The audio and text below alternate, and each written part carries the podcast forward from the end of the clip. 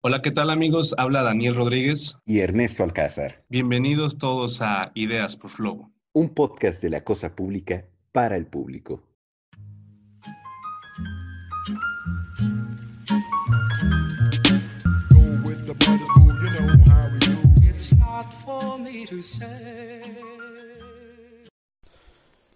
Hola, ¿qué tal? Muy buenos días, muy buenas tardes, muy buenas noches, estimados. Bienvenidos a otro episodio de Ideas por Flow. En este episodio vamos a hablar con Cristian Alejandro. Elizondo es un compañero mío, mío, mío desde, desde hace muchos años. Él es interno actualmente de aquí del Seguro Social de, de Nayarit. Entonces él nos va a explicar un poco sobre la situación que se está viviendo actualmente en los hospitales, nos está contando un poco sobre el tema de la vacunación y bueno, es una, fue un episodio muy largo, duramos aproximadamente unos 50 minutos hablando, entonces lo vamos a tener que dividir en dos partes. La primera va a ser justamente esta, termina en el momento en el que empiece a decir sobre el tema de la aplicación de las vacunas y ya después vamos a estar hablando sobre el tema de cuáles son las realidades, de cuánto puede durar la pandemia, si se puede extender, si no se puede extender. Entonces espero que la disfruten mucho. Les mandamos un fuerte abrazo. Oye, pero lo de lo del Pfizer y lo de Moderna, ¿qué no era el ARN? O sea, que, eran como mini piecitas para, para nada más agregar medio un pedacito del código genético del virus. Ah, pues realmente, o sea, por ejemplo, la base en la que se hacen las vacunas, la metodología que se utilizan para las vacunas es la misma, es como seguir una receta, ¿sabes? Que realmente este, estoy impresionado porque, por ejemplo, menos de un año se hicieron este, tres vacunas diferentes. Es, o sea, es verdad que, eh, por ejemplo, la, capacidad que se cumple, o sea, para un 95%, por ejemplo, la de Pfizer. financiamiento, ¿no? Sí, claro, deben de cumplir, o sea, ese es el principal objetivo de una vacuna.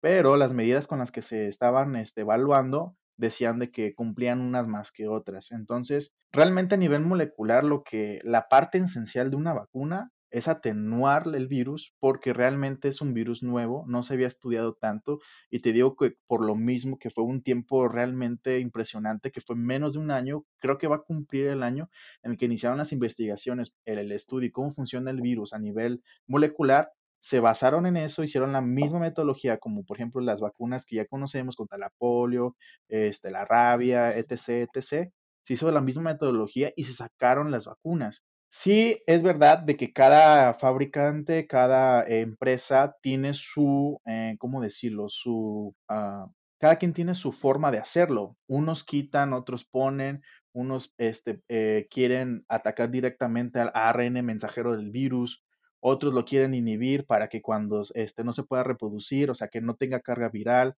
Es, o sea, pero el objetivo de cada vacuna es eso, pues que el cuerpo sepa que lo está atacando, ajá, exactamente, sepa que lo está atacando y en base a eso generar anticuerpos para que ese virus no entre a, infectar al, cuerpo humano. Esa es la principal este, idea que tienen las empresas farmacéuticas o universitarias, como por ejemplo la de este, AstraZeneca en Oxford, que tengo entendido que AstraZeneca Oxford y la, eh, la de Rusa, ajá, tenían como que conflictos eran como que sus dudas este, reales si se servía o no. Porque la única... pero ya terminó la fase 3 de la rusa. Claro, sí, y eh, hoy en la mañana, hoy en la mañana, este, leí el artículo que decía que la, la vacuna rusa, la Spunkin 5, ya servía, ya tenía una efectividad del 95%. Es una muy buena noticia, es una noticia que realmente da mucho aliento porque este, se viene un panorama muy, muy, muy feo, pues, siéndote sincero, al menos conforme al COVID, este, se puede llamar que todos conocen. Qué bueno que se esté cumpliendo esa vacuna, qué bueno que esté cumpliendo para que mínimo generen esta inmunidad, porque realmente eh, que cumpla esa, esa, esa función básica para luego postergar e investigar las nuevas cepas que se están dando a nivel este, mundial. Las más conocidas son Inglaterra, la de Brasil, y creo, este, o antier estaba leyendo un artículo que en la Universidad de Guadalajara sacaron una nueva cepa mexicana. Entonces, es preocupante y alarmante a la vez. Sin embargo, me alienta mucho de que en tiempo récord se haya dado este, una respuesta ante este problema. Es algo histórico que muchos dicen que es la peor pandemia. Yo no lo considero así. La peor pandemia que ha, ha, ha habido muchas pandemias que, te lo juro, que literalmente pudieran acabar con la historia de la humanidad en segundos, ¿no? La más popular, obviamente, era la, era la peste negra.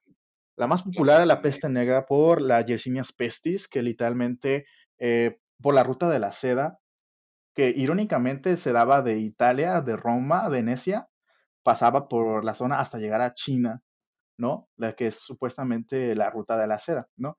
Bueno, este, en, encarna, este, llegaron los barcos a, a Venecia y por medio de una pulga pasaban de las ratas que iban en las ratas por medio de una pulga infectaban a los seres humanos, que era la Yersinia pestis. Esa es la más popular porque literalmente, acorde a la población mundial de Europa, pues mató literalmente a la media Europa. Pero gracias a los avances tecnológicos y científicos, eh, se logró una vacuna en menos de un año. En 10 meses tengo entendido que se hizo las logísticas, la metodología, eh, la planificación y se dio resultados. Yo creo que mucho menos de, yo creo que mucho menos de 10 meses, ¿no? Porque cuando empezaron a desarrollarla, como en marzo, ¿no? Sí, en cuanto se dio el brote, este, gobiernos internacionales eh, exigieron a China qué estaba pasando, exigieron las muestras, los resultados de cada uno de sus pacientes, la evolución, cómo funcionaba, qué era el virus, y en base a eso, cada quien se hizo sus propios, este, eh, llegaron a sus propias hipótesis, después se planificaron, después llegaron a la aplicación, dieron resultados, conclusiones, y estamos ahorita ya este, vacunando eh, personas a nivel exitoso. Te digo, yo, a mí me vacunaron a principios de, a mediados de enero, el 18 de enero, y pues ya tengo, este, esperemos que sí llegue la vacuna para el día 4 de febrero, en unos un par de días. Fuiste de los primeros en el estado, ¿no? Sí, creo que sí, fuimos uno de los primeros en e incluso el hospital uh, doctor Aquiles Ramírez, eh, Iste Tepic, fue de los primeros, si no es que el primero en priorizar la vacuna para sus médicos internos ni el IMSS. Sí, porque estaban poniendo con muchos administrativos. Claro, así, muchas este, gente administrativa ajena al personal de salud. O sea, yo considero a todos los trabajadores este, primordiales, o sea, de, que deben de ser eh, primera lección, primer esquema de vacunación, desde personal médico, personal de enfermería, químicos, farmacobiólogos, persona de intendencia, o sea, todo personal que labora en un hospital debe ser prioridad ante la vacuna. 100%, porque están en primer contacto, es un hospital que eh, pues si tiene o no capacidad para atender COVID, pues lo es. O sea, todo, a nosotros en la institución que, que estamos labrando en el ISTE, tenemos la orden de que cualquier paciente que esté hospitalizado en piso es sospechoso COVID. 100%, o sea, se haga o no la prueba de sospechoso COVID. Y debemos tener un protocolo de mantenimiento. A ver, cualquiera que entre, cualquiera que entre. Sí, eh, lo que pasa es de que a ciencia cierta este, hay un, o sea, no se puede saber si tiene uno COVID o no. La planificación del hospital que se tiene en donde yo trabajo es que debe de hacer un triage. Donde era urgencias, planificaron y este, modificaron para que fuera un triage específicamente de COVID como una urgencia. Un triage es la selección de pacientes. ¿Quién decide quién está grave y quién no está grave?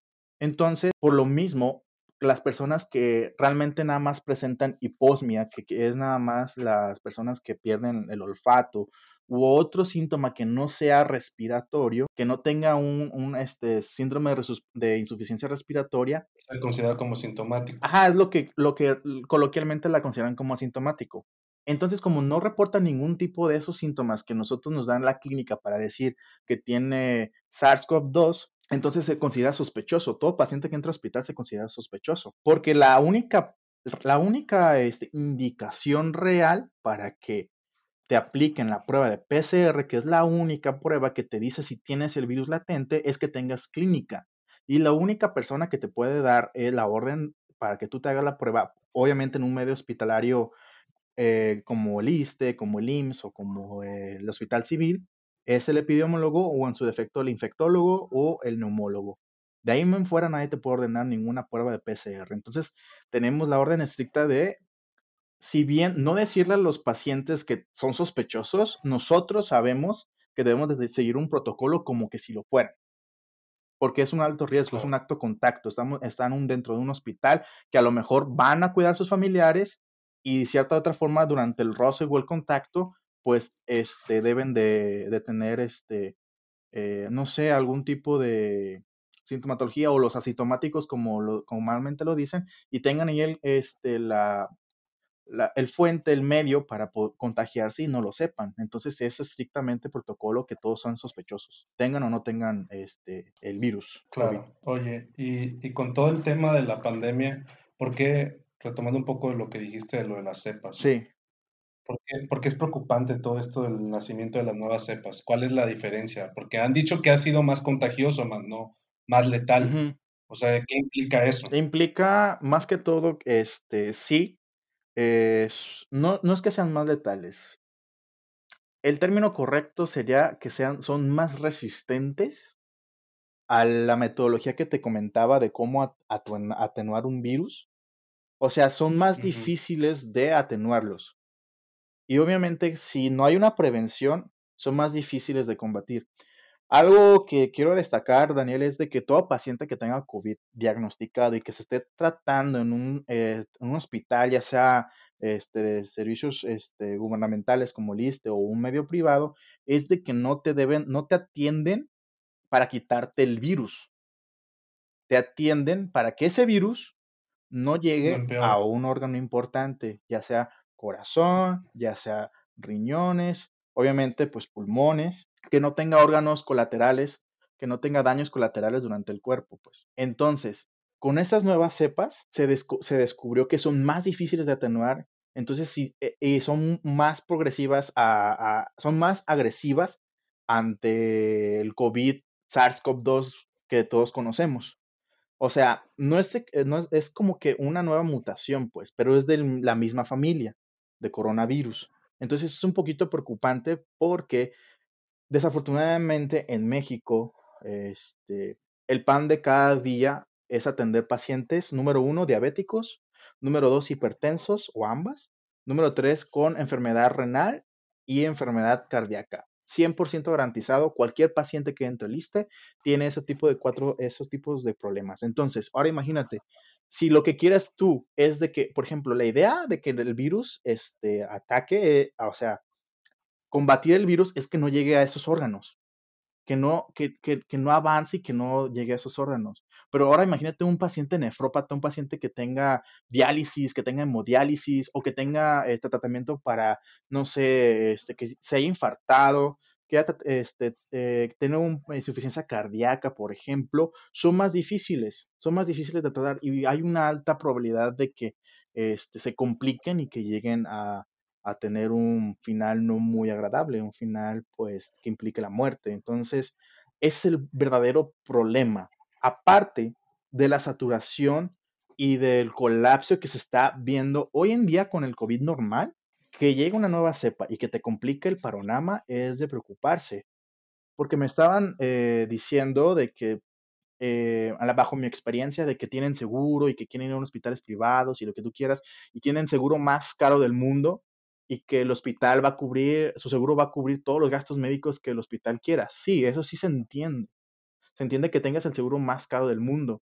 Lo que no se puede permitir es de que si tú tienes el seguro más caro del mundo, yo no puedo sacar un paciente que tenga este, ya hospitalizado, que tenga buen pronóstico para darte privilegio a ti. Mientras no haya lugar, no se puede atender a pacientes. Tengan lo que tengan, no se puede atender a pacientes. Y ese es el problema, el verdadero temor que está, eh, que muchos este, médicos, especialistas temen, el colapso eminente de los sistemas hospitalarios por falta de espacio. Pero ya lo tiene aquí en Nayarit, ¿no? O sea, ya, ya hay un límite de las camas, ya, ya no caben. Ya, ya está colapsado Nayarit, creo que son de los estados donde la capacidad hospitalaria ha rebasado. ¿Cuántos hay en México? O sea, ¿cuántos estados están colapsados? ¿Cuántos estados están colapsados? Eh, Jalisco, creo que es uno de los principales estados que están eh, en semáforo rojo junto con Nayarit. De hecho, pues al principio de la pandemia, este, no sé si te acuerdas que literalmente los gobernadores de los estados este, quisieron cerrar eh, la vialidad, ¿no? Porque se veía el panorama como, como estaba de grueso, ¿no? De, el panorama estaba feo y pues hizo realidad. A ver, yo te quiero preguntar eso. A ver, yo te quiero preguntar sí. eso. ¿Está, ¿Está bien o, estuvo bien el que nos hubiéramos encerrado a, ese tiempo, o está bien que empiecen a salir ideas de que deberíamos de volver a encerrarnos totalmente, o tú no estás de acuerdo con eso. Yo creo que es una arma de doble filo, ¿sabes? ¿Por qué? O sea, estaba bien al principio de la pandemia, al principio, este, que se hiciera este tipo de cuarentenas para evitar que las personas eh, llegaran a contagiarse, ¿no? O sea, porque era un virus nuevo, era algo nuevo que la, que un, un virus infeccioso letal, que literalmente sí tenían conocimientos de SARS-CoV-2, pero no tenían esa nueva este tipo de respuesta del virus ante una infección tal cual, ¿no? Pero ya un año este, de la pandemia, eh, creo que se cumplió un año ya de... de no, se inicia el, en marzo. En marzo bueno, oficialmente sí, pero en Wuhan. En Wuhan. Ah, no, en Wuhan tiene, o sea, de que la pandemia ya... Un año desde la zona cero, ¿no? Sí, exacto, sí, un año desde la zona cero. Muy bien. En marzo se va a cumplir un año, perfecto. Yo creo que es más cuestión de educación, que la gente realmente sepa el panorama en donde está, la situación en la que está, y se pueden hacer las actividades este, esenciales como se debe de, de, como Dios manda. Es decir, yo veo de ejemplo a Japón. Japón con México, o sea, no somos tan diferentes. Sí, yo sé que a lo mejor este, eh, la... Primer mundo, tercer mundo, o sea, esas cosas... Esas cosas, esas cosas lo voy a dejar de un lado. Sin embargo, a nivel cultural, o sea, que tiene Japón, porque somos literalmente casi la misma población. 130, 100 y 140 millones de habitantes. Sin embargo, Japón este, sí prohibió sus Juegos Olímpicos, pero no fue tan estricto como para cerrar. Los primeros días sí los fue. Los primeros días sí fue muy estricto Japón de cero tolerancia, pero cuando la gente empezó a utilizar las medidas que la Secretaría de Salud de, eh, correspondiente de aquel país empezó a adaptarlas a la vida, a la vida cotidiana, eh, se empezó a darle la libertad a la gente de que volviera a trabajar. No sé qué en condiciones, pero literalmente yo me baso en los índices de mortalidad que tiene Japón a comparación de México. Hoy México tiene el tercer lugar de ser el, penoso país de tener las más muertes a nivel mundial. Más muertes. El tercer país. Y tocó fondo cuando países como Cuba prohibieran los vuelos directos a México. Y Canadá también. Canadá se entiende. Canadá se entiende. Canadá se entiende de que hayan prohibido todo. Pero realmente es preocupante que Cuba te cierre los vuelos internacionales México-Cuba. Sí me estás o sea, es algo, es algo este, entendible. O sea, al principio yo creí que estaba bien que nos aislaran, pero realmente yo creo que es algo a nivel cultural, es algo a nivel conciencia de cada ciudadano de decir, ¿sabes qué? Me voy a llevar mi cubrebocas, sin cubrebocas, este, hay menor riesgo de que se haya contagiado, porque no es por fomite, no se contagia por fomite. ¿Qué es un fomite? Un fomite es literalmente cualquier objeto, una mesa, un teléfono, este, una computadora, un celular, eh, algo. El virus se contagia por aerosoles. El cuerpo, eh, cuando hablamos del ser humano, las personas, hablamos y tendemos a escupir saliva, a tener ese tipo de saliva. Ese es el principal medio contagioso que tenemos. Entonces, si cada uno de nosotros usara cubrebocas, te lo juro que las tasas o otro panorama sería distinto, completamente distinto, porque eso entendió Japón desde un inicio. Todo el mundo con su cubrebocas. Pones eh, en internet o en redes sociales o en Google, todo el mundo está trabajando con sus cubrebocas. Y aquí es muy difícil que veas a, literalmente más de 10 personas en el centro con cubrebocas. O con el cubrebocas parcialmente este, colocado, porque literalmente algunos se los ponen por la parte inferior del mentón, en el cuello casi, o literalmente con la nariz descubierta. Y eso no ayuda. De nada. De, barbilla. Claro, en medio de la barbilla, el, coloquialmente llamado el cubrepapadas, ¿no? Entonces eso no sirve absolutamente de nada. Eso no sirve absolutamente de nada. O sea, literalmente es eso, es, es eso, o sea, mantener las medidas más básicas posibles, cubrebocas 100%, hasta que la población general que no haya presentado COVID se vacune, que ya empezaron, por cierto, eh, tengo entendido que ya se abrió la, el registro para que los adultos mayores arriba de 60 años, de 60, a partir de 60 años, se empiecen a vacunar en las páginas este, de Secretaría de Salud, de Gobierno, eh, son-. De bienestar, claro, ajá, la de, la de bienestar, que es la vacuna covid.gov.mx. Si tienen familiares este, de esa edad, sería lo recomendable registrarlos para que apliquen la, la vacuna correspondiente a los familiares. ¿Pero va a ser Pfizer o va a ser AstraZeneca? Porque No. ya te acuerdas que decían que los AstraZeneca no se podían. AstraZeneca, al principio de los resultados, Oxford este, hizo sus pruebas en Brasil. Oxford hizo sus pruebas en Brasil, aplicó su metodología en Brasil. Entonces ellos lo que hicieron fue pues vacunar a la población de Brasil, pero la comunidad científica eh, no la avaló al 100% por las secuelas que tuvo eh, COVID. Se reportó a tres pacientes con Guillain-Barré, una enfermedad este, neurodegenerativa muscular, que literalmente, en palabras simples, es, este, te detora todo el sistema eh, muscular hasta quedar literalmente atrapado en tu propio cuerpo, no te puedes mover. Tus músculos diafragmáticos, tus músculos, eh, literalmente todo sistema musculoesquelético se deteriora y estás atrapado. Entonces, la comunidad científica eh, no la avaló. Es como un en vivo. Mándeme. Es como un coma en vivo. Claro, es como un comba, es, literalmente estás consciente de todo, nada más que no puedes, este, tienes que estar con una ventilación mecánica toda tu vida, eh, eh, alimentación parenteral, etcétera, etcétera. Entonces, esas secuelas hallaron en la de Oxford, la- en la de AstraZeneca.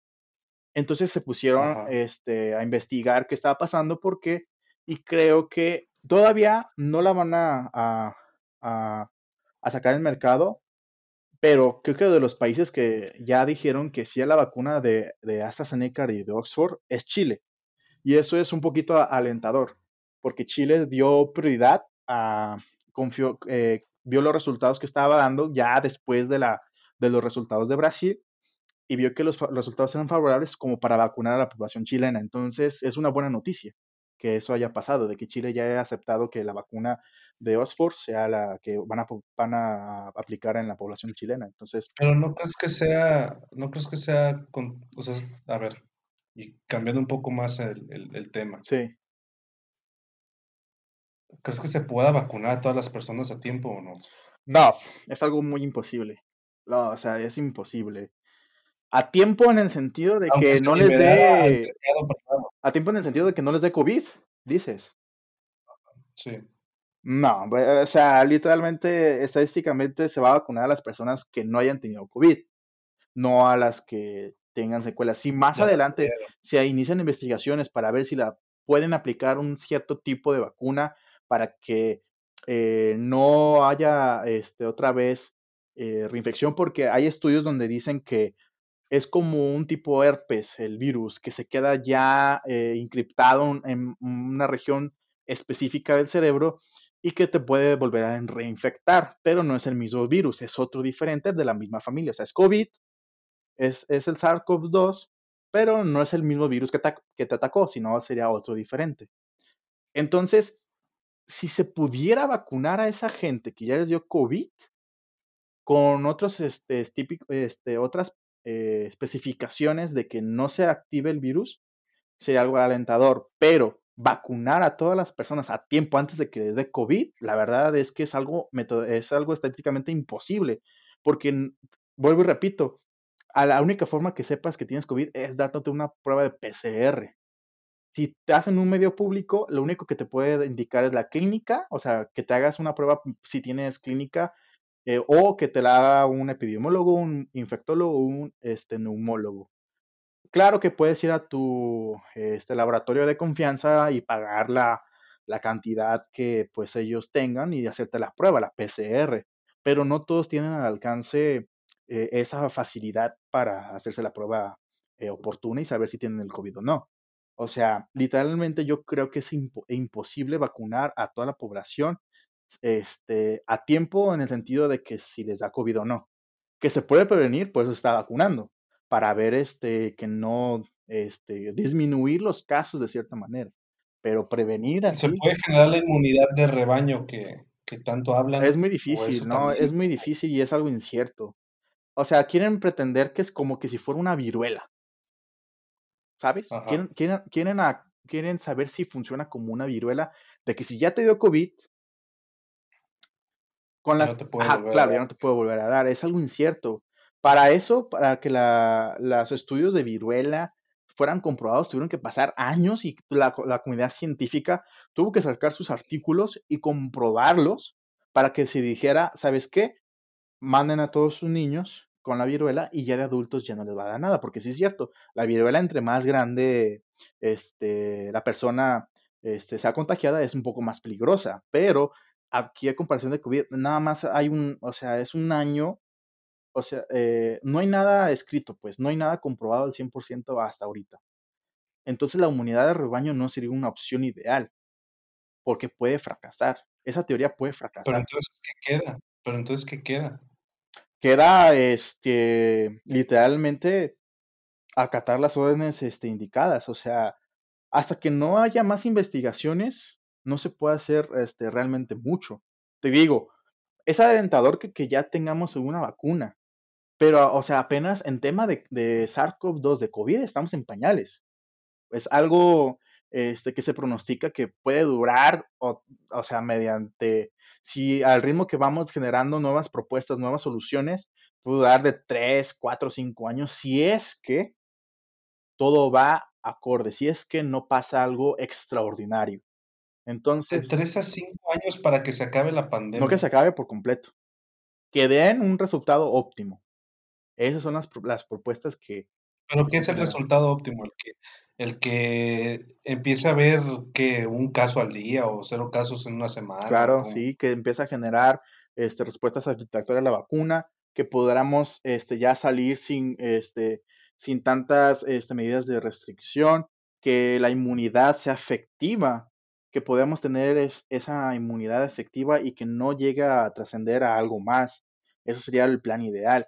Porque, o sea, literalmente la pandemia va a seguir existiendo, es como un virus si es cierto lo de la, este, que se queda transcripto en cierta parte del cerebro, sería como un herpes. Las personas que le dio ya herpes, tanto tipo 1, tipo 2 o el comúnmente llamado fuego labial, son personas que, tuvieron, que tienen herpes. Y cuando se inmunodeprimen, esos, esos virus, el herpes, ya está transcrito en, el cuerpo humano y es oportunista. Y otro tipo de herpes invade el cuerpo y, y vuelve a presentar la clínica de herpes o de herpes zóster. Puede pasar algo similar con el virus este, del COVID, de que literalmente cuando te agarra inmunodeprimido, un virus este, llegue, eh, oportunistas, llegámosles de esa manera, y pues va a dar los mismos síntomas. Pero, pero, para ese entonces, a comparación del herpes zóster, hay que tener algunos ciertos de retrovirales para combatir la carga viral y así disminuir la clínica que tenga el paciente. Esa es la ideal, o sea, lo ideal es tener alternativas, no acabar con el virus, porque el virus no se, es imposible que acaben con un virus. Es imposible que acaben con un virus. Es algo inimaginable e impensable. Humanamente no se puede acabar con un virus. Se puede tratarlo, pero no acabar con un virus. Entonces, esos son eh, los esquemas de planación que ahorita tienen. El día de mañana puede haber otros, este, otras soluciones, otros tipos de teorías, otras hipótesis que pueden ser avaladas y pueden ser mejores. También. Claro, sí. Y puedan ser mejores y puedan ser más beneficiosas para la humanidad. Pero hasta entonces, esas son las metas. ¿Y cuánto crees que vaya a durar entonces en general todo esto de las medidas? Sí, al ritmo en el que vamos con la vacunación, al menos aquí en México. Al ritmo que va, la misma, la misma respuesta te diría. Porque somos... De 3 a 5 años. Claro, somos 130 millones de mexicanos. Apenas, apenas, seguros que yo sé, se han vacunado 600 mil. Con la duda que, que tengan la, doble vacunación si se aplicaron por Pfizer o la de la rusa si les van a aplicar al ritmo que vamos, va a tardar muchísimo tiempo, muchísimos años en vacunar la población general. Muchas gracias por acompañarnos en Ideas por Flogo. Los invitamos a seguirnos en nuestro próximo podcast, porque esto se pone interesante, no se lo pierda.